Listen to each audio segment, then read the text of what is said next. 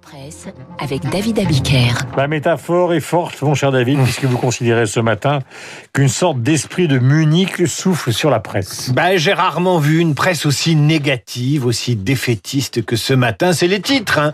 Prenez la une du point, photo de l'Arc de Triomphe sous un ciel couvert, sous un ciel bas et lourd. Peut-on encore s'en sortir demande l'hebdomadaire L'Express. Euh, lui choisit le vaccin comme symbole de la défaite européenne. La défaite européenne à la lune de l'Express à cause des vaccins. Valeurs actuelles évoquent la France du ras-le-bol, challenge la grande peur de l'inflation. Même la tribune, le magazine économique, parle de la reprise qui viendra, mais ne peut s'empocher d'évoquer les faillites qui s'accumuleront dans le même temps.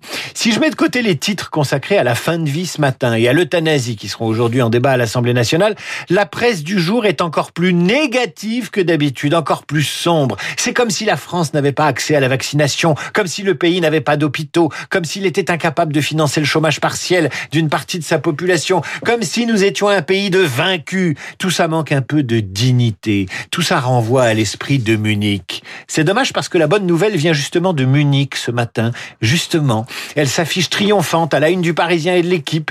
Paris héroïque 3-2 face au Bayern de Munich hier soir en quart de finale de la Ligue des Champions. Ça, c'est dans le Parisien. Quant à l'équipe, le quotidien sportif parle d'une victoire à déguster glacée malgré le froid qui sévissait hier au stade Alliance Arena. Le problème, c'est que la France a oublié le deuxième sens du mot déguster. Quand la France déguste, ça veut dire qu'elle souffre. L'optimisme, il vient d'ailleurs ce matin. Il vient d'ailleurs. L'optimisme vient de New York, de Londres, de Lisbonne. Ouvrez le Parisien et vous allez baver de jalousie.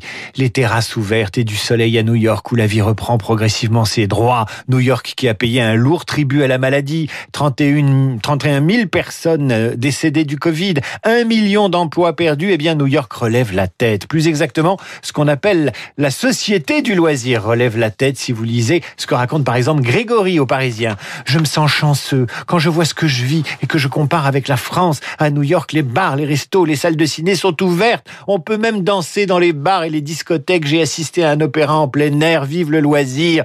À Londres, Maddy, une jeune londonienne, est surexcitée. Elle a déjà réservé sa table sur la terrasse du pub de son quartier. À Lisbonne, les Français témoignent. Le café en terrasse le matin, la bière en fin de journée, c'est trop bien. Un autre, ça fait presque trois mois qu'on attend ça. Si ça marche pour les Portugais, les Anglais ou les Américains, ça devrait marcher pour les Français. Et pourtant non. Chez nous, il y a une sorte de clivage entre les pessimistes et les optimistes. Allez à l'édito de Cécile Cordunet, notre consoeur, c'est devenu un véritable clivage politique. Oui, l'optimisme, le pessimisme, c'est un clivage politique. Dans les écoles éditorialistes explique qu'il y a désormais un clivage politique entre ceux qui voient l'avenir en noir et ceux qui le voient en bleu, porteurs de rebond ou d'inquiétude l'avenir. Par exemple, Bruno Le Maire, pour lui l'économie française a des capacités exceptionnelles de rebond. Nous sommes la première nation à proposer un avion zéro carbone, plaide le ministre des Finances et de l'économie. À l'inverse, Édouard Philippe joue les prophètes de malheur, explique Cécile Cornudet. L'appauvrissement d'une bonne partie de la population en 2020 aura dans les années qui viennent des conséquences brutales, explique l'ancien Premier ministre dans son livre. En fait, il y a deux angles. La question est de savoir ce que veulent entendre les Français. Veulent-ils entendre que le mieux est devant nous ou veulent-ils un discours de vérité? En réalité, poursuit-elle, on ne gagne pas l'élection en disant la vérité aux Français. On ne gagne pas non plus l'élection présidentielle en leur promettant des lendemains qui chantent et qui ne viendront pas.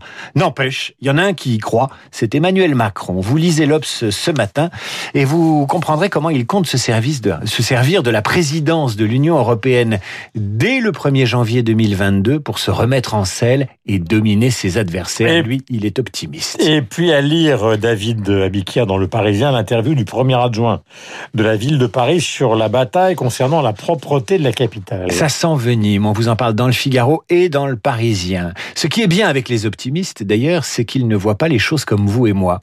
Le Figaro, donc, comme le Parisien, poursuivent leur enquête sur la saleté de Paris. Là encore, se joue une bataille politique entre ceux qui voient la ville à moitié sale et ceux qui la voient à moitié propre. Dans le Parisien, Emmanuel Grégoire, numéro 2 de la mairie, nous explique que la ville que vous et moi voyons sale ne l'est pas.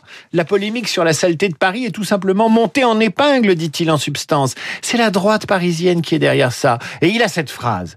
Ce que vous voyez sur les réseaux sociaux peut sembler représenter la réalité, mais c'est plus complexe que cela. Nous ne nous voyons pas la même chose, à moins que le Parisien moyen évolue dans une réalité virtuelle qui n'est pas celle du premier adjoint. Quand le journal lui demande si la ville a commis des erreurs, Emmanuel Grégoire ressort les éléments de langage marketing habituels.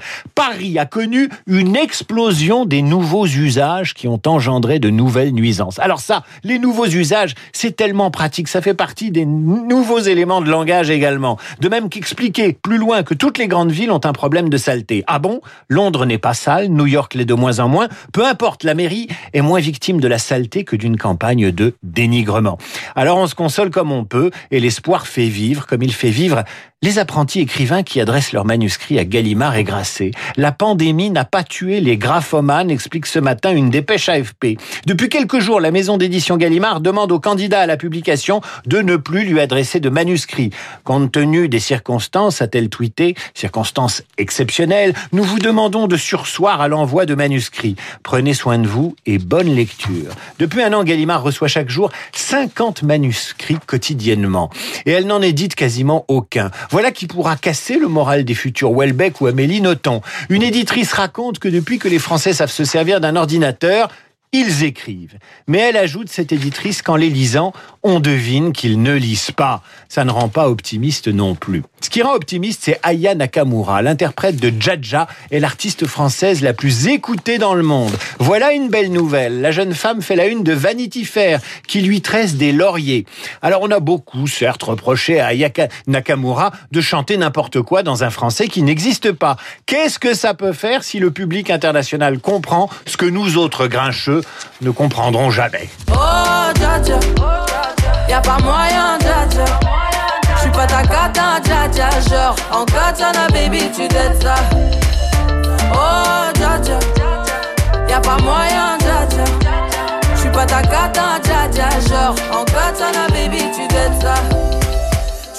Voilà, je ne suis pas ça Takatin Jaja. Il est né le 8 avril 1929 et mort en octobre 1978.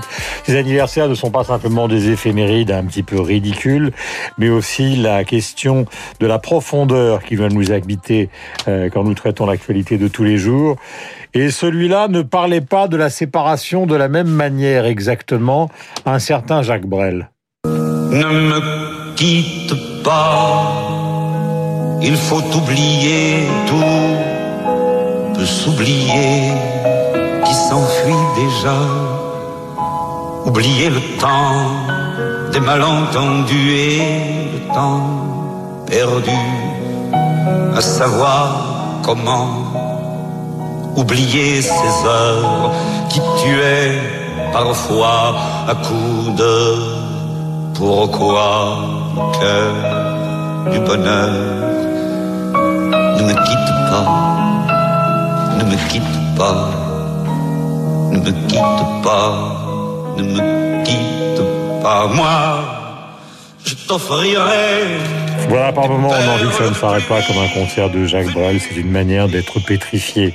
Tellement ce personnage avait un talent considérable. Avec Hallyday, avec d'autres d'ailleurs, il a préfiguré cette déferlante des Belges sur la société française, des artistes comme Yann Fab, Wim Delbois, François Damiens et beaucoup d'autres, puisque vous avez la jeune chanteuse, euh, elle, hum, comment, j'oublie son nom. Axel Red? Euh, vous avez Axel Red, vous avez Angèle, vous avez son frère, Stromae. Roméo Elvis, Arnaud, Stromae, Arnaud, Arnaud. Arnaud et tant d'autres. On a l'impression que les Belges de talent, eh bien, ce sont euh, les Français qui les accueillent aujourd'hui. Ils sont à la une de l'actualité, comme par exemple euh, cette actrice qui s'appelle Virginie Efira, qui d'une certaine manière est en, est en tête du box-office en France. Vous avez parlé de 844. Charles Michel qui se lève pas pour céder son siège Oui, à- alors Charles Michel, exactement. Je, on- je raconte l'histoire. Le premier ministre belge. Je raconte l'histoire. Sommet donc en Turquie, Erdogan reçoit Ursula von der Leyen et Charles Michel, qui est le président du Conseil. Il y a deux euh, sofas et deux fauteuils. Erdogan va sur son fauteuil, Charles Michel va immédiatement sur le fauteuil et donc,